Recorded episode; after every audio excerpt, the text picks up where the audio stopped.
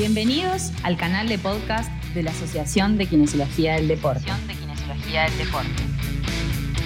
El punto de encuentro con ustedes y con nuestros invitados para la difusión de contenido. Auspician Evolution, Hipoallergic, DEMA y Universidad Gran Rosario.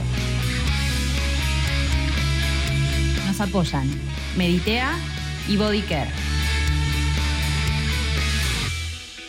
Bienvenidos a todos a un nuevo episodio de AKD Podcast. En este caso, el episodio número 13 con uno de nuestros invitados internacionales, el episodio llamado Tendón de Aquiles, así como suena específicamente Tendón de Aquiles, y nada más y nada menos que tenerlo a nuestro gran amigo desde San Sebastián, Igor Sancho. Hola Igor, ¿cómo estás? ¿Qué tal, Edu? ¿Cómo estás? Bien, gracias. ¿Y tú? Bien, muy bien, un placer tenerte acá. Bueno, les vamos comentando que Igor eh, ha estado en el último congreso de, nuestra asociación el pasado año y voy a presentarlo desde su parte más académica y personal.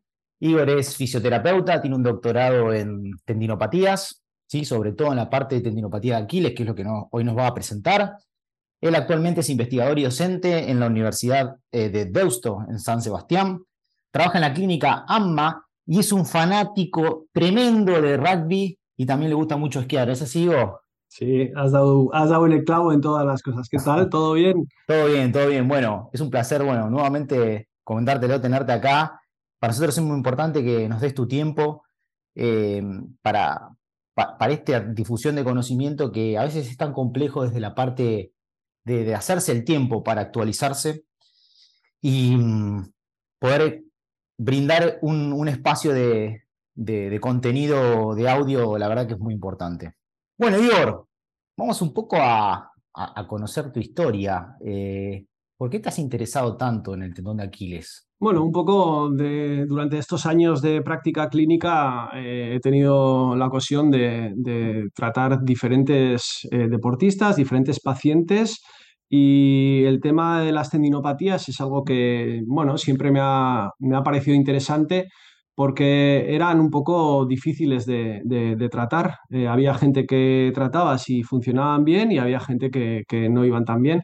Entonces, bueno, pues eh, a raíz de, de, estar leyendo y de, de, estudiar un poco sobre el tema, tuve la oportunidad de conocer al doctor Peter Mayeras, eh, experto a, nivel de tendinopatías y una vez eh, habiendo pasado una temporada con él allí en Australia, bueno, pues surge la posibilidad de hacer la investigación en la tendinopatía aquilia y es un poco lo que me empujó. Eh, yo tenía ese tipo de pacientes en la clínica y bueno, pues me, pareció interesante el, profundizar en, este, en, este, en esta lesión. Bien, bien, bien. ¿Y te ha pasado de tener en la clínica esos pacientes que han pasado por varios terapeutas? Que no han tocado la tecla y han llegado a vos como un caso complejo, quizás ya cronificado, con una expectativa de, de, salir adelante y de, éxito muy baja. ¿Puede ser que hayas tenido algún paciente así? Sí, bueno, de hecho yo creo que a raíz de, del doctorado y a raíz de que, bueno, estoy haciendo investigación en, en el Aquiles, cada vez tengo más este tipo de pacientes, cada vez no solo de tendinopatía aquilea, sino pues de tendinopatías rotulianas o de, tendinopatía eh, proximal de, isquiotibial o glúteas. Bueno, se corre la voz y empieza a venirte cada vez más gente así, pero sí, sí, eso es, ese es el típico, el, el, paciente que hoy por hoy estoy viendo más. O sea, encontrar un paciente en etapa reactiva, bien fresquito, es muy difícil de momento. Bueno, hay de todo, ¿eh? hay de todo. Aquí en San Sebastián hay, hay muchas carreras, por ejemplo, eh, es muy popular correr y cada fin de semana casi hay carreras amateurs, entonces, bueno, pues tienes la típica persona que de repente se anima a correr después de haber estado pues eh, una larga etapa sin hacer nada y pues eh, de repente corre la carrera y esa semana hasta que no puede andar, pero también te viene el paciente, como has dicho tú antes, que lleva años eh, dando, dando palos de ciego, eh, buscando quizás, eh, bueno, soluciones rápidas, soluciones no tanto, no tan basadas en evidencia, que, bueno, durante una temporada te pueden hacer mejorar, pero a la larga eh, hacen que el, problema vuelva a surgir o el dolor vuelva a surgir. Claro, claro, sí. Además, eh, creo por los pacientes que hemos atendido también que también es una, tiene una personalidad bastante ¿no? de, de ansiedad de querer ya volver a las pistas y volver a, participar del deporte. Em, bueno, vamos a, te voy a preguntar específicamente por si has encontrado alguna diferencia específica entre el, corredor de elite o alguno que, que, vos creas que, o que él se presentó como un corredor de elite con uno más amateur, uno más recreacional. ¿Se has encontrado alguna diferencia desde la presentación del caso, desde alguna cuestión biomecánica y desde un poco la evolución y también el compromiso de hacer el tratamiento en la casa con los ejercicios que vos le das. ¿Encontraste algo de eso? Bueno, a ver, eh, recientemente hay estudios eh, de Sean Hallon, que es del grupo de, de, investigación de Delaware, del grupo de Karin Silvernagel, han encontrado que cuando hablamos de personas o que tengan tendinopatía hay diferentes subgrupos, ¿sí? Por un lado tenemos las personas que son muy activas, que están continuamente corriendo y que a pesar de tener dolor siguen corriendo, ¿sí? Estos son un poco las personas que creo por las que me, estás preguntando. Luego tendríamos otro subgrupo que son quizás personas no tan activas, eh, mediana edad, normalmente mujeres con alteraciones eh, psicosociales, con kinesiofobia, eh, bueno, que tienen, son seguramente las personas con más dolor, eh, bueno, menos, más debilidad muscular a nivel de tríceps por ejemplo. Y luego un tercer grupo serían ya personas eh, más mayores, normalmente varones, con alteraciones metabólicas, diabetes, etcétera, con gran desestructuración a nivel de ecografía, sí, del tendón. Entonces son tres grupos diferentes que yo creo que desde el punto de vista eh, eh, clínico deberíamos de abordar de forma diferente. En cuanto a la gente deportista, eh, es cierto que hay un porcentaje grande de personas que no hacen deporte, que tienen la tendinopatía aquilea. Yo creo que es el 35% de, las personas con tendinopatía aquilea son deportistas, el resto pueden ser personas de la calle, ¿sí? Entonces, aquí lo que ocurre, yo creo, un poco es que estas personas normalmente son amateurs, entonces no necesariamente están súper en forma eh, normalmente eh, ocurren muchos errores de entrenamiento, es gente que no sabe entrenar muy bien y de repente pues eh, les da porque en su ciudad van a organizar una carrera de 20 kilómetros y durante dos meses van a, a, muerte a prepararse para eso. Entonces hay, ya sabemos que a nivel de tendinopatías hay factores intrínsecos que son de cada uno y factores extrínsecos, ¿sí? errores de entrenamiento, picos de carga, etc. Yo creo que en este grupo de deportistas Normalmente no suele haber tantos problemas de fuerza, de alteraciones biomecánicas, eh, etcétera, etcétera, alteraciones metabólicas no suelen tener, sino que el, error suele ser un error a nivel de cargas. Normalmente son personas que hacen más de lo que tienen que hacer y encima lo hacen mal. ¿sí? Si me preguntas por personas de élite, normalmente las, personas de élite están fuertes, eh, tienen una, organización, una buena organización de entrenamientos, pero normalmente suele ser gente que entrena mucho. Y a nivel de élite, eh, si hablamos de velocistas, el componente de velocidad es algo que va a hacer que, pues que sea más fácil tener una tendinopatía. Correr con clavos también, por ejemplo, al ser zapatillas que son con poco drop, exige mucho más a, toda la cadena posterior y en este caso al tricepsural, ¿sí? etcétera, etcétera. Entonces, bueno, yo creo que eh, las personas deportistas tienen problemas de entrenamiento y normalmente si es gente que ellos mismos se llaman, se autodenominan corredores, cuando dices elite, elite es a la hora de entrenar, porque no es a la hora de, ganar por correr, ¿no? ¿Sí? O sea, son elite porque entrenan mucho, esta gente normalmente lo que hace es echarles el freno de mano y que paren un poco, ¿sí? Y gestionar un poco, trabajar la fuerza, porque muchas veces los corredores solo les interesa correr, correr, correr, correr, y sabemos que correr si ves un poco los resultados de nuestro último estudio, donde nosotros lo que hacíamos era buscábamos cómo son las fuerzas del tendón de Aquiles durante 12 ejercicios que solemos hacer, pues por ejemplo, elevaciones a dos piernas, elevaciones a una pierna, caminar, eh, eh, correr, saltar una pierna, saltar una pierna hacia adelante, hacer skipping, ¿sí? A mí lo que me interesaba saber, o lo que nos interesaba saber era cómo es ese incremento de fuerzas, cuál es el ejercicio que menos fuerza exige y cuál es el que más, ¿sí? Eh, y luego cómo están relacionados con el dolor. Lo que hemos visto es que hay dos claros grupos a nivel de fuerzas de tendón de Aquiles. Por un lado, estarían lo que se llaman las heel raises en inglés, que son las elevaciones de, talón, que las hacíamos a dos piernas con tres segundos de fase concéntrica, tres segundos de fase excéntrica, luego hacíamos un segundo concéntrico, un segundo eh, excéntrico, luego hacíamos con una pierna tres segundos arriba, tres segundos abajo y con una pierna un segundo arriba y un segundo abajo y andar, caminar. Esos ejercicios constituirían el primer grupo, grupo de ejercicios más o menos está entre, entre, una eh, body weight, una, ¿cómo se dice? Un peso corporal hasta unos tres pesos corporales. Es lo que produce el tendón de Aquiles. Ahora bien, si hablamos de actividades como saltar, correr, skipping, eh, saltar a, dos piernas, etcétera, etcétera, ya vamos a partir de cinco veces nuestro peso corporal, ¿sí? Entonces ahí hay un espacio muy grande. Entonces, normalmente, ¿qué es lo que ocurre?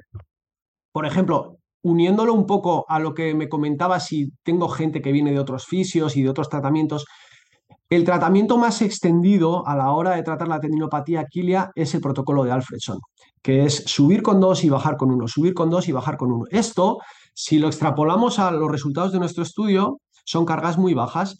Para hacer una vida diaria, te pueden quitar el dolor y pueden hacer que más o menos estés bien. Ahora bien, si el objetivo de esa persona es volver a correr o volver a jugar al rugby o volver a jugar al fútbol, ¿sí? Si no entrenamos esas cargas altas y rápidas, lo que vamos a tener es que esa persona que para la vida diaria está normal, en cuanto vuelva a correr, va a volver a, tener ese dolor y esa, y esa, y esa disfunción. ¿Sí? he empezado a hablar, no, he empezado a hablar y no sé por dónde me he ido. No, no, no, perfecto, perfecto. La va muy clara. Además, trayéndonos un poco a, eh, acá a la luz tus trabajos, el último trabajo muy interesante que has publicado hace poquito. Eh, entonces vos, ¿qué, qué, sucede, o qué, cuál sería tu recomendación entre, porque nos quedamos entre un, un body weight, un peso corporal de 1 a 3, y de 3 a 5 hay una brecha. ¿Vos en esa brecha trabajarías con mayor carga de, kilos? ¿Cómo podríamos eh, trabajar esa brechita que queda con alguna estrategia? ¿Cómo lo haces vos? Bueno, yo eh, te digo un poco lo que hago a nivel clínico, ¿sí? Yo básicamente, eh, mis hijos me dicen, ahí está, papá, solo sabes dos ejercicios.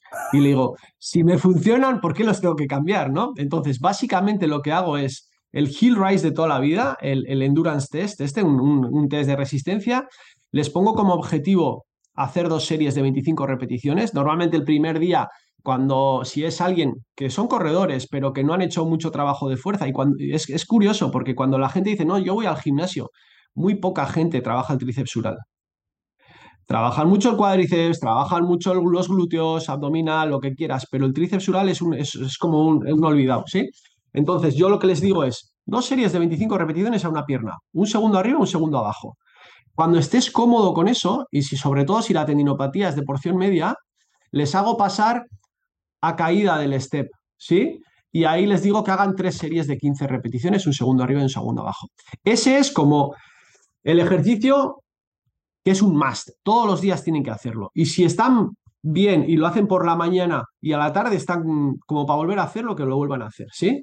Y luego, normalmente, tres días a la semana les hago un HSR, un Heavy Slow Resistant eh, Exercise, que sería, yo en mi caso, en la consulta tengo una Smith Machine, una Multipower, ¿sí? Entonces lo que hago es, con una pierna, les pongo eh, la pierna más o menos a 90 grados, un pelín más de flexión de rodilla, y pongo la barra encima, y lo que les hago es subir y bajar con una pierna hasta que tengan más o menos 1.5 su body weight eh, en un test de 6RM. Eh, ¿por, qué, por, qué, ¿Por qué uso esos números?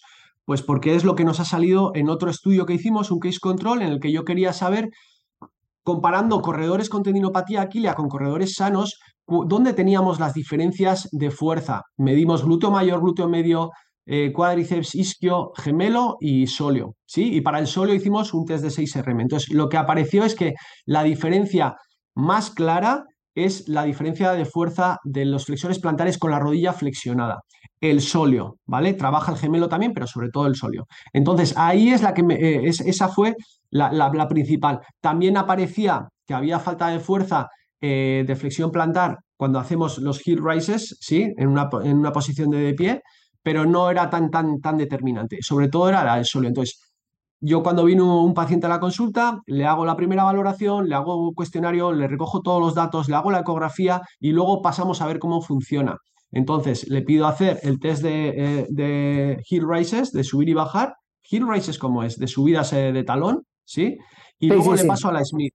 Y luego le paso a la Smith. Y ahí busco eh, hasta cuánto, hasta dónde, dónde falla. Entonces, normalmente me guío. Si el paciente pesa 80 kilos, debería de ser capaz de mover 120, 1.5 su peso corporal. Más o menos esa es mi guía. Una vez que logramos eso, incluso un poco antes, una vez que logramos eso, los siguientes empezamos a trotar. Y cuando ya llevamos un poco trotando o a la vez del trotar, le meto ejercicios de saltar. Primero saltos a dos pies, luego saltos a una pierna y luego ya metemos saltos con desplazamiento. Primero son saltos en el sitio y luego hacemos ya desplazamientos más eh, longitudinales, saltos adelante, saltos hacia atrás, más rápidos, etcétera, etcétera. Bueno, buenísimo. Me acabas de responder la próxima pregunta que era cómo ibas progresando, si vertical o horizontal. Primero vertical y luego horizontal. Y la respuesta del por qué es porque en, ese estudio que hemos hecho, que hicimos en eh, un análisis en un laboratorio de, movimiento de 3D, con cámaras y con y plataformas de fuerza, y hacíamos los diferentes ejercicios y lo máximo, o sea, la mayor carga, el, el ejercicio de máxima exigencia son saltos a la pata coja hacia adelante. Bien, el famoso simple hop. Cuando hay... Eso es, eso es. Muy bien, muy interesante. Bueno, o sea, acá nos acabas de dar una, tu secreto de progresión, así que la verdad que, bueno, es seguramente una herramienta que los que están escuchando van a empezar a, probar o, o algunas se, sienten familiarizados con hmm. lo que ya venís haciendo.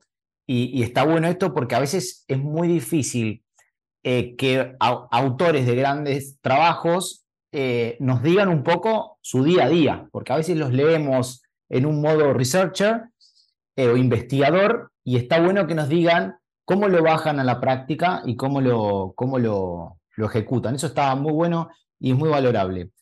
Me gustaría preguntarte, Igor, Em, ¿Qué opinión tenés sobre la, eh, la visa A? ¿sí?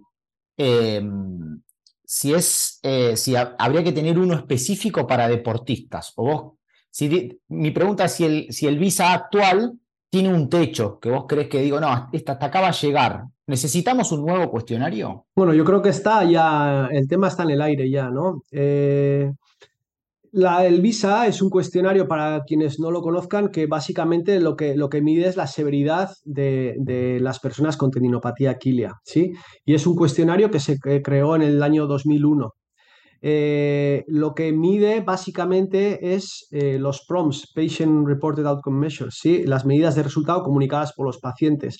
Entonces, las dos críticas que está teniendo, en primer lugar, a nivel de, de la validez del contenido, es que no hay participando de pacientes. Cuando hicieron la validez de contenido, eh, usaron un, eh, un, cuestionario que ya, que ya existía previamente, ¿sí? donde las preguntas habían sido formuladas por clínicos y por expertos en la materia, pero sin tener, sin tener el feedback de los pacientes que son quienes verdaderamente saben cómo les, cómo les afecta ese, ese dolor. Eso por primer, por primer eh, por un lado. Y por otro lado está la validez del constructo, que es verdaderamente está midiendo lo que creemos que está midiendo, ¿sí? Entonces, el tema es que yo creo que es contrario a lo que tú dices, si necesitamos un visa A para deportistas, yo creo que necesitamos el visa A en, el origen se hizo con un grupo, con una población muy, muy, muy eh, determinada o muy específica que eran corredores. Entonces, eh, por ejemplo, si una persona sedentaria eh, contesta el visa y está perfecta, lo máximo que va a poder sacar, no sé si creo que son 50 eh, sobre 100, porque a partir de la pregunta 50 ya es si haces deporte. Pero si no haces deporte, lo máximo que puedes sacar es un 50 sobre 100. Entonces, ¿verdaderamente esa persona no está recuperada? Luego hay que ver otra cosa, y es, esto es del 2001, lo que estamos viendo es que la tendinopatía es multifactorial y es multidimensional. No solo es cómo saltas o cómo te duele, cómo te afecta psicológicamente, cómo afecta tu día a día, cómo, ¿no? Hay, hay un montón de cosas que, deberían de tenerse en cuenta que el Visa A no lo tiene.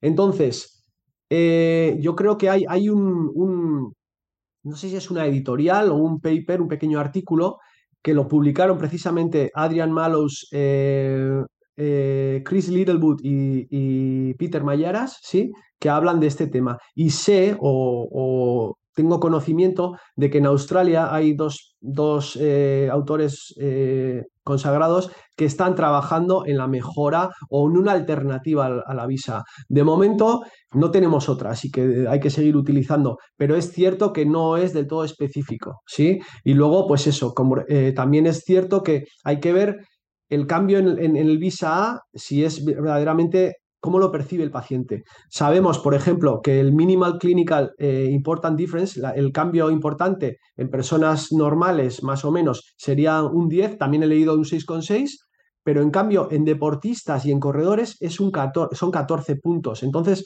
bueno, ahí hay cosas que hay que mejorar.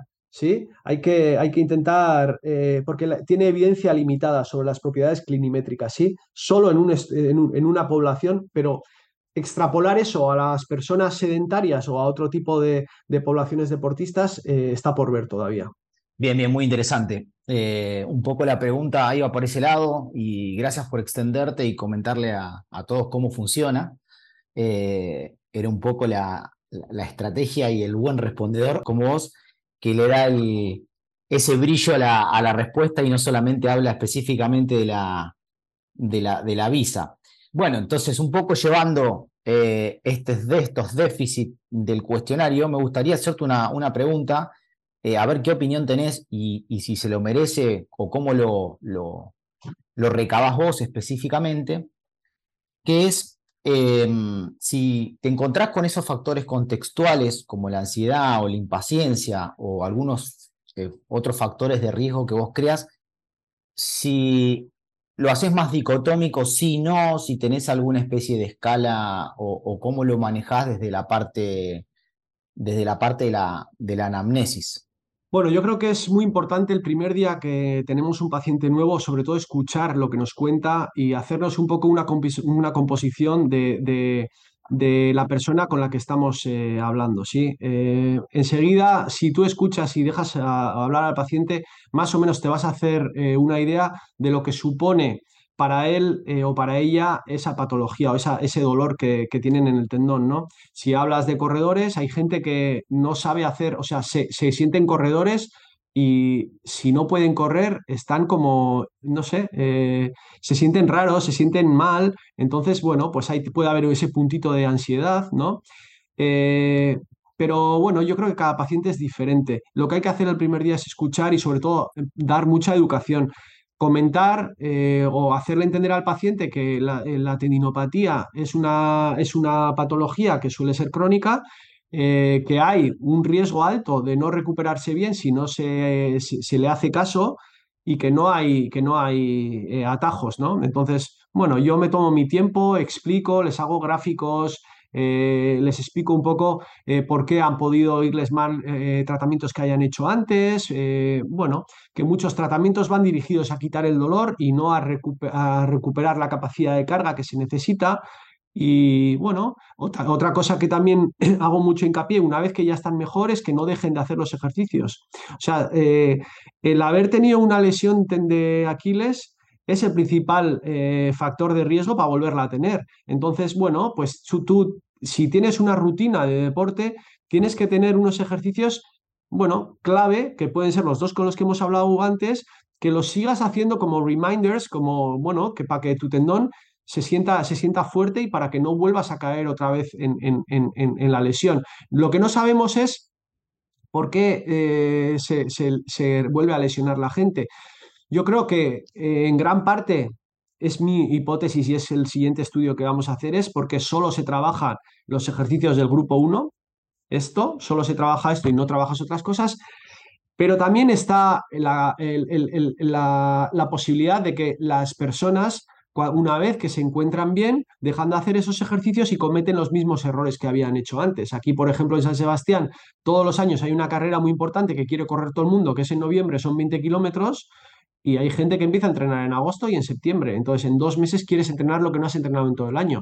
Es muy, es muy probable que cada año, en octubre, dos semanas antes de la carrera, estés yendo al fisio porque te duele el Aquiles o porque te duele otra cosa. ¿sí? Bien, Igor, bien. La verdad que, muy, muy contundente la, la respuesta.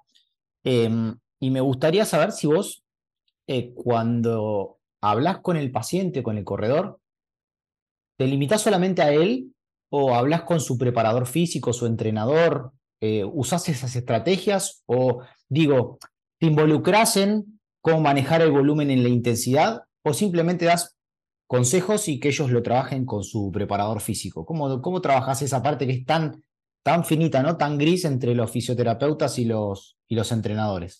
Sí, es curioso porque hasta ahora siempre ha parecido que eh, el fisioterapeuta solo puede trabajar en la camilla, ¿sí? Y el preparador físico eh, es el que coge al paciente ya en las últimas fases para hacer el, return to play. Bueno, yo creo que para mí esto es un poco un error, porque yo creo que los dos tienen que ir de la mano y hay que trabajar en equipo. Y ahora, por ejemplo, yo aquí en la carrera lo que hacemos es, se ofrece un grado doble que es fisioterapeuta más licenciado en actividades físicas. Entonces, los, eh, los estudiantes ya salen con ese grado doble y entonces pueden hacer ellos todo, ¿sí? Eh, yo, por ejemplo, en cuando son personas eh, amateurs que no tienen un preparador físico y tal, yo les mando la progresión y les digo cómo tienen que, ir haciendo. Entonces, bueno, pues durante estas tres semanas vas a hacer esto y vas a entrenar de esta forma.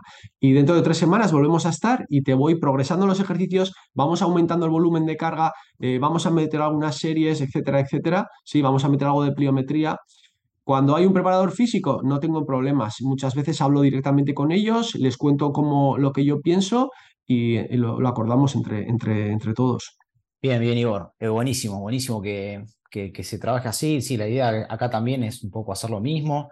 Eh, qué bueno esto del grado doble, de haber sabido que eh, había que estudiar en San Sebastián. Pero ahora, no hace 20 ah. años cuando estudié yo. Tal cual. Bueno, Igor, la verdad que haberte tenido eh, en este episodio ha sido eh, muy gratificante para nosotros. Creo que has dado mensajes muy contundentes, sólidos para la práctica clínica de, de todos los kinesiólogos deportivos y kinesiólogos deportivos de acá de, Argentina y de hispanohablantes también, porque por suerte nuestro, nuestro canal está llegando también a, otros países eh, donde, donde, se habla, donde se habla el español. Esperemos prontito tener algún algún invitado en otro, en otro idioma. Igor, espero, espero que te hayas sentido cómodo en esta, en jornada. ¿Cómo, ¿Cómo te sentiste? Muy cómodo, Edu, ya sabes, como siempre. ¿eh? Para mí es un placer hablar de esto. Me da la sensación de que siempre hablo de lo mismo. Dame un poco de tiempo para hacer algún nuevo estudio y ya os voy a contar más cosas. Sí, pero yo un placer siempre eh, hablar con vosotros y, y, poder, bueno, haceros llegar mi pequeño granito de arena de las cosas que voy investigando y de cómo trato a mis pacientes. Para eso yo no tengo ningún problema. De hecho, yo creo que es la forma en la que deberíamos de actuar todos. O sea, eh, yo no entiendo hacer investigación si no es para usarlo en una clínica. Y al final es hacer investigación para, pues para aportarles el, tratamiento de mayor evidencia a mis pacientes, pero si puedo hacer que sea más gente la que lo use, pues mejor que mejor, ¿no? Más válida es la investigación. Excelente, excelente, espectacular. Ojalá que, que esto se empiece a multiplicar y que muchos clínicos se sigan involucrando en la investigación y que sea un ida y vuelta. La verdad que es algo que está en plena transición y bueno, estamos todos identificados con un poco en este nuevo modelo, un modelo que, tratamos de todos de, seguir. Bueno, Igor, eh, la verdad que en nombre de toda la CAE te queremos eh, agradecer, eh, desearte lo mejor, obviamente, en esta nueva etapa como docente investigador en la universidad, que puedan salir muchos estudios, muchos trabajos. Te invitaremos, espero verte pronto personalmente, así que un gran abrazo para vos. Gracias a todos los oyentes que estuvieron hoy y prepárense para un nuevo episodio de AKD Podcast. Los invitamos a visitar nuestra página web y asociarse para tener acceso a nuestra revista y a todos los beneficios. Súmate a la cadena. Súmate a la cadeneta.